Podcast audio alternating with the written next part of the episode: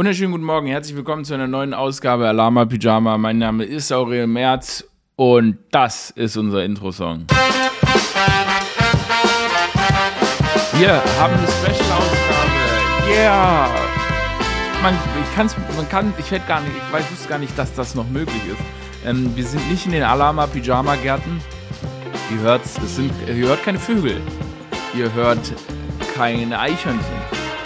Ihr hört keinen Sturm, es ist kein Regen. Ich werde nicht zugeschissen oder angegriffen oder ziehe dabei ein Rabenbaby auf, wie es normalerweise der Fall ist. Ähm, ich bin tatsächlich da, wo alles begonnen hat.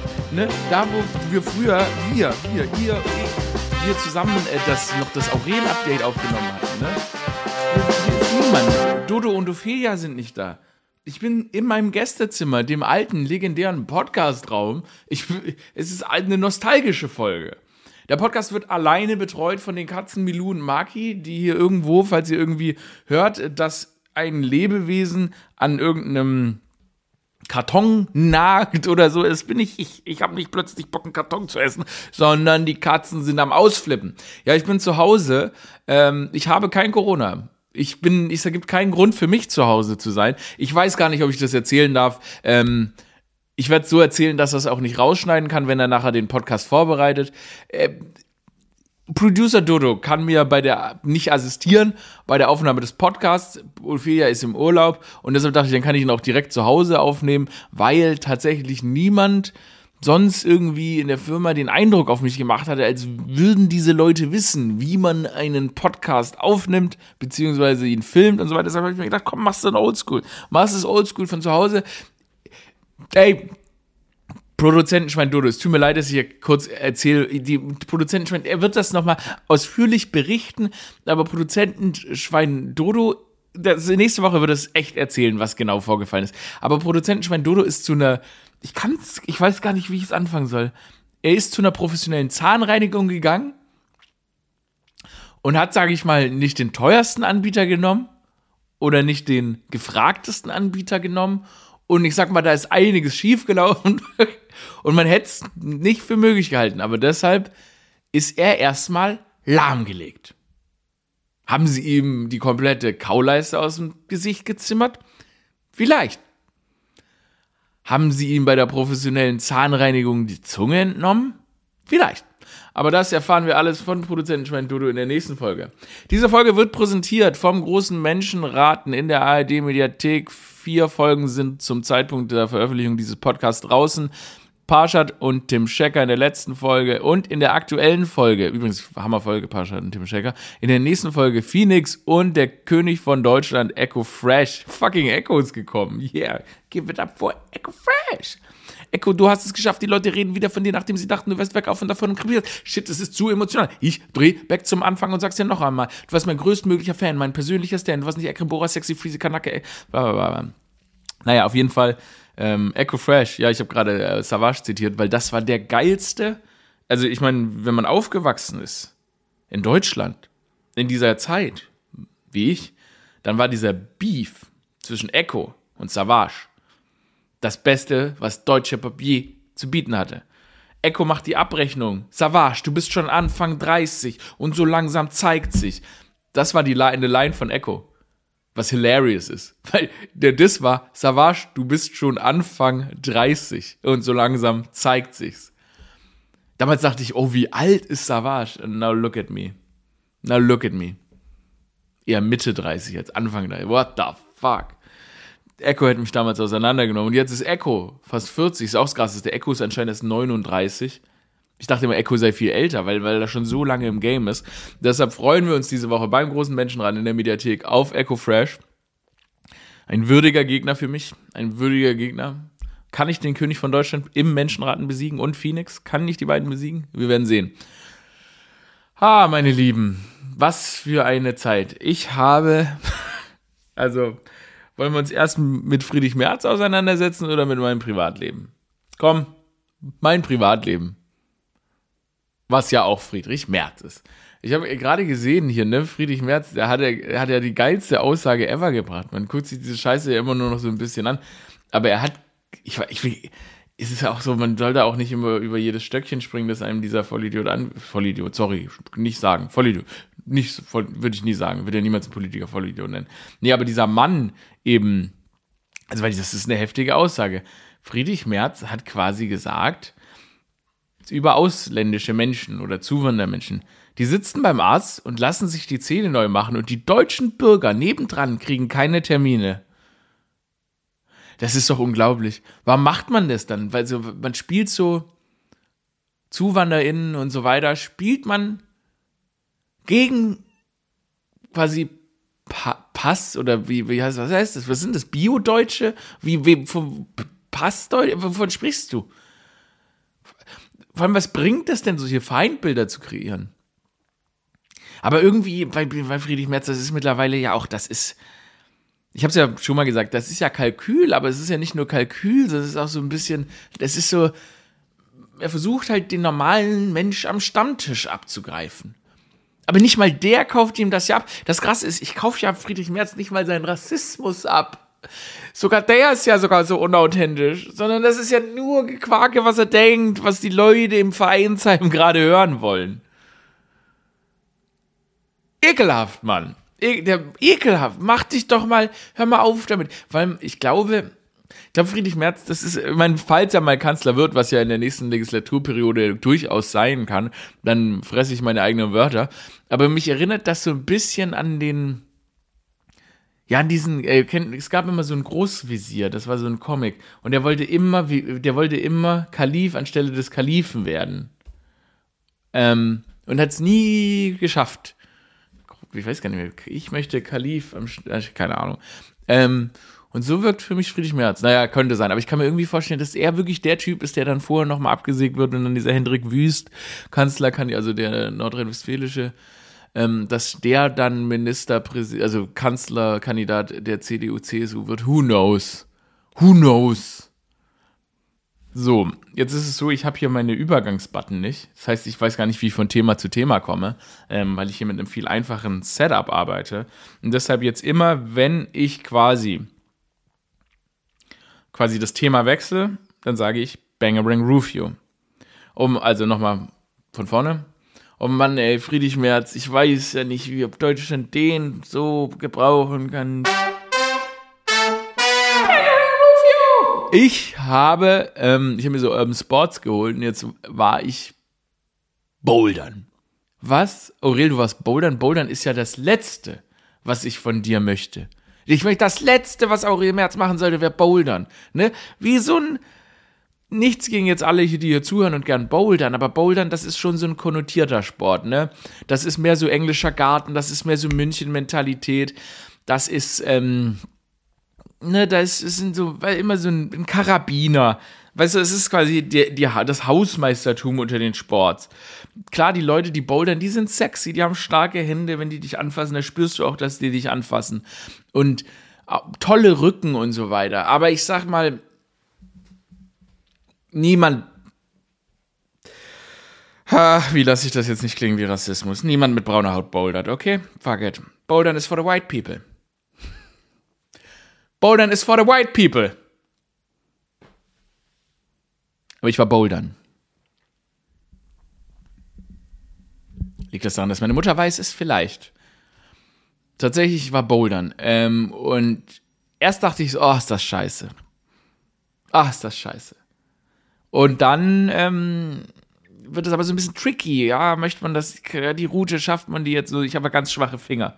Mir taten die Hände weh. Alles war schrecklich aber dann irgendwann hat es angefangen, Spaß zu machen. Und wenn ich ganz, ganz ehrlich bin, seit ich Bouldern war, vor zwei Tagen, erzähle ich jeder einzelnen Person, die ich treffe, dass ich Bouldern war. Und jeder sagt halt dein scheiß Maul. Das heißt, ich spüre in mir, weil ich bin ziemlich obsessive mit Dingen, also ähm, ich spüre in mir schon, oh je, ist zu spät, einmal gebouldert, Spaß dran gehabt, rückblickend. Also nicht, nicht währenddessen, retrospektiv. Meine, ich spüre so, mein Bizeps explodiert fast, weil es so anstrengend ist. Und jetzt spüre ich, dass ich davon besessen bin. Und wisst ihr, was ich nach dem Podcast mache? Ich gehe bouldern. Ich hoffe wirklich, dass es eine zweiwöchige Phase ist. Also ich wirklich, ich hoffe, dass ich vom Bouldern-Sport nochmal wegkomme. Aber ich will es nochmal wissen, weil da ist eine Route gewesen, die habe ich nicht geschafft, jetzt will ich sie noch schaffen. Ich bin obsessive. Ich mach. Fuck it, Mann, Leute. Ich muss vom Bouldersport wegkommen. Die meisten Leute haben mich verstoßen. Alle meine Freunde sagen, ich soll mein scheiß Maul halten, wenn ich vom Bouldern rede. Deshalb überlege ich tatsächlich, ob ich jetzt Bouldern gehe und dann morgen früh äh, oder so Kampfsport mal anfangen. MMA, Kickboxen, irgendwas. Also irgendwie, damit es auch cooler ist. Damit jemand so sagt, ach ja, erzähl mir mehr davon. Ich habe irgendwie ein bisschen Schiss, dass wenn ich jetzt, wenn ich dieser Sucht des Boulderns weiter nachgebe, dass die Leute dann sagen, auch wir, wir verstoßen dich. Also ich habe Schiss, dass meine Eltern sagen, du bist nicht mehr unser Sohn, warum boulderst du? Also zumindest mein Vater, meine Mutter, irgendwie eine Bouldererin. Cause she white. Sorry. Ähm, ich muss irgendwie, ich muss mich distanzieren vom Boulder. Aber ich, ich werde nie, mir ist egal, was die Medien sagen, ich boulder, ich gehe nachher boulder. Ich habe gerade so ein Video vom Oktoberfest gesehen. Das kam ja irgendwie, wir haben ja dieses Jahr uns gar nicht irgendwie so über das Oktoberfest gesprochen, was auch so ein bisschen daran liegt, dass ich zur Zeit ein wenig in dem Mindset war, dass ich mich dieses Jahr darüber nicht lustig mache, weil ich mir denke, ach, lass die Leute einfach leben. Auf der anderen Seite ist es aber so, dass sie da so viele Tiere essen und so und das widert mich ein bisschen an. Naja, und es da auch zugeht und was also ekelhaft. Aber ich habe so ein Video gesehen, wie die Leute halt alle auf diese Tische rennen, ne? so junge Männer, die rennen, die stürmen um 6 Uhr morgens stürmen die irgendwie die Wiesen, dann rennen die zu Fuß zum Zelt und dann schmeißen die sich auf die Tische und jeder, der sich auf den Tisch geschmissen hat, hat den quasi dann reserviert und dann haben die den ganzen Tag und dann klatschen die sich ab und wisst ihr, wie so, die machen so, ja, die schreien vor Freude auf der einen Seite toll, dass sich Menschen freuen, auf der anderen Seite auch so eklig irgendwie alles. Sie tun alle, als hätten sie die WM gewonnen, weil sie da jetzt ihren Sauftisch freigeschaltet haben. Und ich bin ja, ihr wisst, ich Party, it's, I love Party, it's okay. Und ich denke mir so, okay, wenn das halt die Art ist, wie die feiern, whatever. I give a fuck. Müssen jetzt halt nicht 500.000 Schweine dabei essen, aber egal. Ist mir mittlerweile alles scheißegal. Mir ist auch scheißegal, ob die schlechte Musik hören. Das ist doch nicht mein Problem lass doch diese Arschlöcher leben, wie sie leben wollen, whatever. Naja, auf jeden Fall habe ich mich aber dann noch mal so ein bisschen tiefer damit auseinandergesetzt, dass diese Leute, wenn die ja dann, dass da haben die ja dann so einen Kotzhügel und dann wird da ja auch gefickt und in der Kotze gelegen und so weiter. Und das ist alles so ekelhaft. Und auch da, weißt du, ich meine, ich bin mittlerweile so, wenn, gut, man muss sagen, gerade so aus diesem bajuwarischen Gebiet, das sind ja die Leute, die hier, Leuten Kreuzberg und so weiter, die Kultur absprechen und so weiter, wo man sagen muss, okay, hier geht's nicht so zu. Und hier, ihr Loser in Berlin und so, diese, dieser Duktus nervt mich. Aber ich finde, grundsätzlich nervt mich halt auch der Duktus, ähm, wenn sich Länder untereinander schon abgrenzen und sagen, ja, ihr da, wir da, ja, komm, lass doch einfach alle leben, scheiß drauf. Ähm, wobei man, also, wir brauchen uns jetzt nichts vormachen, dass es da wahnsinnig niveaulos vor sich geht. Und das ist wirklich, also, das ist schon auch scheiße einfach. Ähm, und da habe ich mich so erinnert, als ich diesen Kotzhügel angeschaut habe, ist mir, ist mir so ein, ist mir so ein, hab ich mich, also ist mir ein Urlaub eingefallen. Ich war vor zehn Jahren mal in Kroatien, ähm, und da habe ich, es war der letzte Abend und ich habe in so einem Hostel gelebt, mein Kumpel ist schon lange abgereist gewesen und dann habe ich so in diesem Hostel geschlafen und dann hörte ich so lautes, so Girls auf dem, auf dem, auf dem Gang. Und dann war ich halt neugierig, bin rausgegangen, dann waren das so sieben Irinnen. Und ähm, die hatten ja auch so ein, also die haben Irinnen, die Irinnen haben so ein auch so ein bayerisches Sauf. Temperament, habe ich mich dann erinnert. Weil ich bin dann mit diesen Irinnen dann auch saufen gegangen und die haben auch ganz anders gesoffen. Also das war jetzt nicht so, dass die saufen und dann, ach, jetzt bin ich besoffen, jetzt ist gut. Nee, die haben weiter gesoffen. Und es waren so sechs, sieben Irinnen und worauf ich raus will, ist, dass um elf, nicht um zwölf, nicht um eins, nicht um zwei, sondern um elf hatten die so viel getrunken, dass sich zwei dieser irischen Frauen auf den Boden gelegt haben auf dem Weg zurück zum Hostel und eingepisst haben. Eingepisst. Mit Pisse. They pissed themselves. Also das war so, und das ist ja anscheinend in diesem Oktoberfest auch so ein Ding, dass die Leute sich da auf diesem Hügel einfach reinpissen. Die sagen sich so, ach nee, das Bier trinke ich noch und dann pisse ich mich ein. Also, das ist schon irre, dass man so viel trinkt, dass man wach sich dann einpisst. Und ich sag mal so, ich glaube, das ist jetzt eine Blasenschwäche, ist ein, klar, das ist ein, ähm, das ist ein Problem, das kennt jeder von uns aus der Werbung. Das, das heißt ja auch immer, äh, was ist denn bei dir wieder? Ja, ich habe wieder Blasenschwäche. Dann nimm doch dieses Ginkgo-Extrakt oder so. Jeder kennt's. Aber ich glaube, bei denen war es einfach nur, dass sie so viel gesoffen haben, dass die sich einge eingepisst. They pissed themselves. Vor lauter Alkohol. Und das ist vielleicht so die Grenze, wo man sagen muss, und auch wenn es jetzt hier von euch Pyjamis schon welchen passiert ist, da möchte ich jetzt gar nicht, da, ich möchte euch da auch gar nicht ähm, zu nahe treten oder so. Ähm, wir wissen alle, dass wenn man sich allein aufgrund von übermäßigem Alkoholkonsum einpisst, dann war es nicht gut. Dann war es vielleicht zu viel. Und wenn man dann jetzt sagt, man hat auf diesem Oktoberfest, da hat man einen Ort und den nennen die Kotzhügel. Und da kannst du jeden Tag am Abend kannst du da hingehen und so ein bisschen beobachten, wie zum Beispiel, das ist ja vergleichbar, wie wenn man, keine Ahnung, wenn man zum Beispiel zur Pinguinbrut fährt, also an irgendeinen Ort, wo man, ah, die, oder der Flug der Schwäne oder der, der Flamingos, das ist ein Naturschauspiel, wo man sagt, da geht man hin. Oder man fährt an eine Bucht und da springen die Delfine.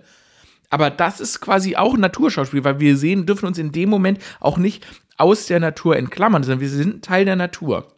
Das heißt, wenn jetzt zum Beispiel Delfine an Land kommen würden, würden die sagen, komm, wir fahren ans Oktoberfest an den Kotzflügel, Kotzhügel und schauen den Menschen beim sich einpissen zu. Und das ist was, wo ich auch mal sagen muss, das will ich mal erleben.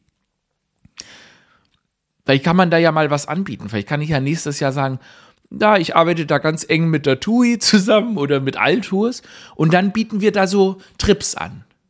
Wir fahren zusammen, fahren wir aus Berlin allesamt nach München an den Kotzhügel und schauen den Leuten beim sich einpissen zu. Boah, blah, hier kotzt sich gerade jemand an. Und anscheinend, da wird auch gebummelt. Da wird gebumst. Anscheinend wird auf diesem Kotzhügel gefickt. Ich kann das, ich wirklich, ich kenne das alles nur vom Hören sagen, ich war noch nie da. Aber auch das ist natürlich ein Schauspiel, wo man da, wo man da alle mal rankommen müsse und schaut, wie machen die Bayern das? Wie machen die Bayern das? Was passiert wirklich auf diesem Kotzhügel? Kotze, Pisse, ein bisschen Sperm.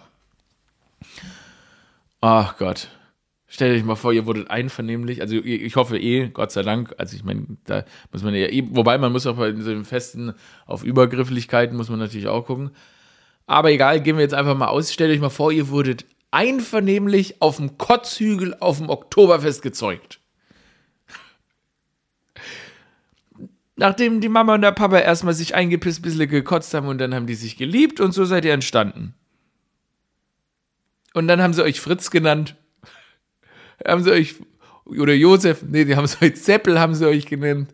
Der Seppel, der Oktoberfest Seppel, ihr seid gezeugt worden am 28. September mit der Seppel und dann. Was ist dein Schicksal? Wirst du dann eigentlich automatisch ab deinem 25. Lebensjahr Ministerpräsident von Bayern, wenn du einvernehmlich von deinen kotzenden, pissenden Eltern auf dem Kotzhügel auf dem Oktoberfest gezeugt wurdest? Automatisch bist du Ministerpräsident von Bayern. So, so wurde Markus Söder, der Markus, der Söder Markus, wurde 1954 auf dem Kotzhügel am Oktoberfest gezeugt. Ah. Wisst ihr, was ich komisch finde? Ich kriege ja immer viele tolle Nachrichten von euch. Übrigens vielen Dank. Sorry, dass ich so schlecht bin im Antworten. Ich lese sie alle. Ich freue mich über jede einzelne. Manchmal kriege ich so einen langen Text und dann schreiben mir Leute dies, dies, das und la la la. Und neulich ist mir was aufgefallen, was manchmal vorkommt. Also jedenfalls hat mir eine Dame einen, einen Text geschrieben, ich weiß nicht mehr, worum es ging, und beendet hatte sie die Nachricht einfach mit vegane Grüße. Also erstmal danke für deine Nachricht, aber what the fuck? Vegane Grüße? Was, was, was soll das denn heißen? Essen sich, schreiben sich Fleischesser am Ende ihrer Nachrichten karnivore Grüße? Ist es wirklich so weit gekommen? Also ich weiß, dass, ich weiß, dass die Person und alle Leute, die das machen, die meinen das lieb. Aber ist es so weit gekommen, dass wir uns als Menschen jetzt schon in unserer Ernährung so weit abgrenzen, dass wir das in der Verabschiedung nicht sagen müssen. Ich, ich, ich verstehe im Moment, in dem Moment, man sagt, ja, das ist gleichgesinnte Leute, ne, schreiben sich und da gebe ich mich zu erkennen und deshalb vegane, I don't give a fuck. Mir ist völlig egal, was du isst. Es ist mir völlig egal. Ich weiß, dass du in deine Ernährung sozialisiert wurdest. Und ich werde auch immer, ich werde zum Beispiel, ich werde immer ein bisschen aggro, wenn meine Freunde Fleisch essen. Es nervt mich, nervt mich, nervt mich. Aber bringt es mir was, das denen dann immer so unterzureiben? Nee, es nervt mich. Und ich weiß, wir wurden so sozialisiert in unsere Ernährung, in die, in die Art und Weise, wie wir machen. Und die Veränderung ist ein Prozess. Aber ich glaube nicht, dass es was bringt. Wenn wir so weit gehen, uns in Begrüßung und Verabschiedung abzugrenzen und sagen, hey, vegane Grüße, karnivore Grüße, äh, laktoseintolerante Grüße. Wobei, das wäre wieder funny. Das wäre wieder ein bisschen funny. Ich halte das für merkwürdige Entwicklung. Vegane Grüße. Zur Hölle, Mann? Ich ernähre mich nur von Kinder-Country. Kinder-Country, Grüße! Dann müsste ich, es wäre so geil, die einzige Person zu finden, die sich auch nur von Kinder-Country ernährt. Ich habe jetzt vier Jahre lang nur Kinder-Country gegessen. Was ich mich manchmal frage, weil oftmals wird ja so davon gesprochen, ähm, natürlich in ganz schlimm verboomerisierten ähm, und Boomer dem nicht als Altersbegriff, sondern tatsächlich als, das ist eine, Boomer ist ein Lebensgefühl. Jeder hat auch Boomer-Züge, also ich fühle mich manchmal in manchen Sachen, bin ich spießig wie ein Boomer. Boomer ist ein fucking Lebensgefühl. Und manchmal überkommt einen dieses Lebensgefühl, man ist selbst ein kleiner Boomer. Aber egal. Auf jeden Fall, worauf ich raus möchte, ist, dass ich manchmal in so boomerisierten Kommentarspalten, also Menschen, die sich diesem Lebens Lebensgefühl des Boomers so hingeben, habe ich so gelesen neulich, ähm, ging es halt darum, dass irgendwie, ich glaube, jeder Zehnte in Deutschland lebt veganer oder isst kein Fleisch. Und das sei ja extrem wenig, was ich gar nicht finde, wenn man überlegt, wie das wahrscheinlich früher war und so weiter. Und es geht ja auch nicht, gerade bei so Veränderungen und auch im Denken über Tiere und über Nachhaltigkeit, da weiß man doch, dass das von heute auf morgen nicht passiert. Und ähm, ich, ich, erwarte auch gar nicht, dass jeder jetzt hier seinen Schnitzel heute, heute droppt. Wäre schön, aber es ist halt nicht so. Ähm, und irgendwie wurde das dann so, dass es irgendwie so jeder Zehnte oder jeder Elfte ist, wurde das so als Niederlage in der Kommentarspalte gefeiert. Haha, ihr Loser. Guck, alle essen doch Fleisch. Oh, oh, okay, also habe ich gar nicht verstanden, warum das jetzt so eine Niederlage sein kann. Es ist ja schade, dass es nicht mehr sind, aber es ist doch auch schon ein guter Anfang. Und da wurde dann irgendwann gesagt, ja, jeder Elfte stirbt an Mangelernährung. Und das ist mir zum Beispiel auch ein bisschen rätselhaft, weil wer, also diese Mangelernährung, ähm, Geschichte, das ist doch unsinnig. Also ich meine, ich habe in meinem Leben noch nie Fleisch gegessen und ich sag's, wie es ist. I'm an athlete. Nein, aber ich bin topfit und war mein ganzes Leben, habe ich extrem viel Sport und Leistungssport gemacht. Deshalb kann ich das irgendwie so widerlegen. Ähm, und, selbst, und ich habe da, musste da auch nie, man musste da auch nie irgendwelche Ersatzprodukte nehmen. Und jetzt gibt es ja die auch alle noch. Und als Kind gab es die noch gar nicht, als ich ein Kind war. Deshalb ist mir das nicht ganz klar. Und ähm, ich glaube, dass wir in diesen Industrienationen, in denen wir leben, dass es gar nicht so einfach ist, extreme Mangelernährung zu entwickeln. Es gibt bestimmt Leute, die ähm, ja irgendwelche Stoffe missen, aufgrund vielleicht auch ihrer Ernährung, aber auch ihrer genetischen Prädisposition. Prädisposition. Und es gibt ja viele, viele ähm, Menschen, die sich aufgrund einfach von Kostengründen, also auf der ganzen Welt, gar nicht leisten können, so Unmengen Fleisch zu essen. Und die, diese Leute sehen sehr, sehr gesund aus. Von daher die bank ich das jetzt mal, dass Mangelernährung bei veganer und vegetarischer Ernährung wirklich ein Problem ist. Was mich immer wundert, ich habe neulich mit jemandem gesprochen, der meinte so, oh, war ein Monat Veganer und das war so anstrengend für ihn und so, das war so kompliziert. Das fand ich interessant. Ähm, weil ich gar nicht wusste, wie wird das denn anstrengend? Also er meinte, es fehlt ihm Ei, aber ich habe das Gefühl, Ei braucht man eigentlich in gar nichts. Naja.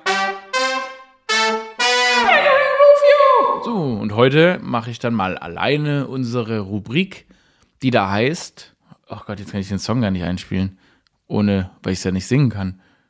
Ohne Song. Naja, egal, dann singe ich es halt ohne Song. Wenn ich heute ein neues Leben beginne würde, was würde ich machen? Rubrik. Wenn ich heute ein neues Leben beginnen würde, was würde ich machen? Rubrik. Normalerweise spiele ich das immer mit Ophelia oder Dodo. Ähm, oh my God, Leute, ich, ihr wisst ja noch, Oh, fuck it. Ab, ganz ehrlich, das ist ja der geilste Retro-Shit. Ich habe euch doch früher immer erzählt, dass ich äh, diesen reiches Schwein-Nachbarn habe, ne? Der ähm, höher wohnt als ich, mehr Follower auf Instagram hat und dass der immer mit seinem Hund aufs Dach scheißt. Jetzt ist es so. Fucking Gossip des Jahrtausends, weil ich es gerade sehe, dass ich das hier heute noch droppen kann und daran erinnert werde, weil ich gerade, weil ähm, der äh, Lebensgefährde des Nachbarn gerade die Scheiße vom Dach holt von dem reiche Sau-Nachbarhund, weil der Hund wieder aufs Dach geschissen hat, ähm, in ihrem fucking zwei Stockwerke Loft. Jetzt ist es so, dass der, ähm, der reiches Schwein-Nachbar, der hier über uns kleine Leute lacht, oh Gott, das habe ich Jahre nicht erzählen können, weil wir hier nie wieder hier waren und ich nie wieder auf deren Luxuswohnung schauen musste. Gossip, die haben sich wohl getrennt.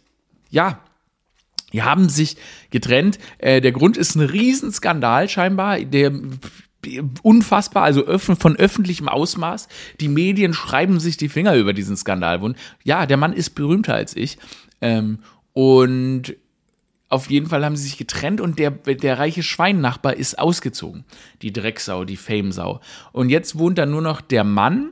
Mir ist nicht ganz klar, ähm, es gibt Gerüchte, dass da, naja, dass da irgendwie auch ein bisschen Erpressung im Spiel ist. Also dem muss medial ein Riesenthema und dass deshalb der reiche Schweinnachbar ausziehen musste und der andere die Wohnung bekommen hat, weil, ne, wer weiß, da ging es zu sich. Na, auf jeden Fall, ähm, auf jeden Fall äh, wurde da gerade jetzt wieder ordentlich aufs Dach geschissen, klar. Der, die, übrigens, der, der Ort, also die Terrasse, auf die der Nachbarshund scheißt, ist höher als meine Wohnung. Das muss man sich mal vorstellen.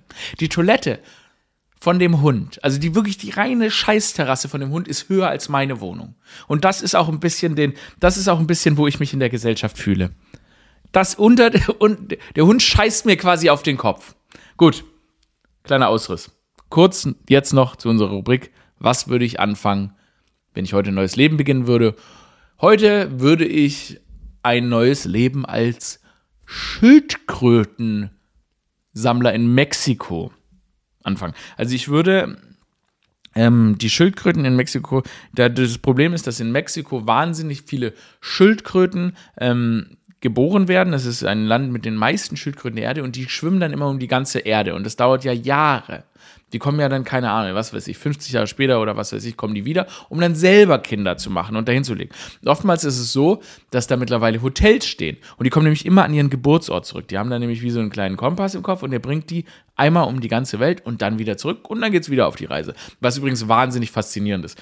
Weil diese Schildkröten, wenn die auf die Reise gehen, Ne, von denen schaffen es irgendwie ein Prozent, das heißt 100 von 100 schafft es eine einzige zurück. Aber was sieht die dann? Die sieht Atlantis. Die sieht den weißen Hai. Die sieht so viel, was das menschliche Auge niemals sehen wird. Unfucking fassbar schöne Geschichte, die diese Schildkröten, sieben verschiedene Arten Riesenschildkröten gibt es auf der Welt. Ich glaube, fünf davon gibt es in Mexiko. Und die da ihre Reise starten und dann um die Welt schwimmen.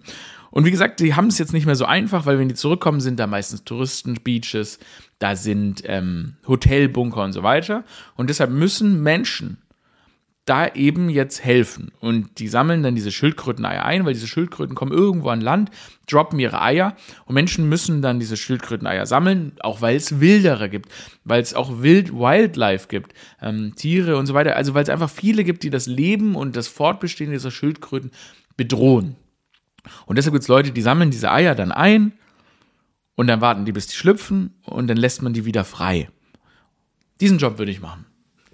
Diesen Job würde ich machen ich habe mir das nämlich mal angeguckt, wie das so abläuft, und das hat mir wahnsinnig gefallen. Ich habe auch eine Schildkröte freigelassen, die dann jetzt, ne, das ist, das ist zwar ein touristischer Scheiß, aber es ist wichtig, dass Leute das machen. Einmal, also dass die sich das angucken, gehen und da helfen. Einmal, weil das natürlich man dafür zahlt und damit dieses Projekt unterstützt. Und natürlich, weil es wichtig ist, dass viele Leute wissen, was wir der Natur und den Schildkröten antun. Und ich will darüber auch aufklären, ich will auch am Strand leben und ich will auch Schildkröten, Riesenschildkröten helfen. Und ich habe, wie gesagt, eine freigelassen und ich spüre auch, dass sie mittlerweile dass sie mittlerweile relativ weit vorgedrungen ist. Sie hat den ersten heißen, weißen Hai gesehen und sie macht sich jetzt auf den Weg nach Atlantis. Dort wird sie dann vereint mit ihrer Mutter und dann machen sie sich gemeinsam zurück auf die Reise nach Mexiko. Meine Lieben, diese Folge Alama Pyjama wurde präsentiert von der Flawless Tour. Nächsten Monat im November geht es los. Ich freue mich auf euch. Wir sehen uns und dann machen wir die Polonaise durch unsere Herzen bei der Flawless Tour. Das war's auch schon wieder. Eine neue Folge Alama Pyjama. Macht's gut. Wünscht mal gute Besserung unserem Producer Dodo, dass was auch immer ihm da in dieser Zahnklinik Schlimmes angetan wurde dass das auch wieder vorbeigeht. Es ist eine Riesengeschichte, die werden wir wahrscheinlich nächste Woche von ihm persönlich hören. Ich bin gespannt. Sofern, also sofern die ihm da in der Zahnklinik nicht noch Schlimmeres antun, wenn er zurückkommt. Grüße an Producer Dodo, Tickets für die Flawless Tour auf offenherz.de. Ungewöhnlich. Ungewöhnlich. Zurück. Ich wusste gar nicht mehr, wie das geht.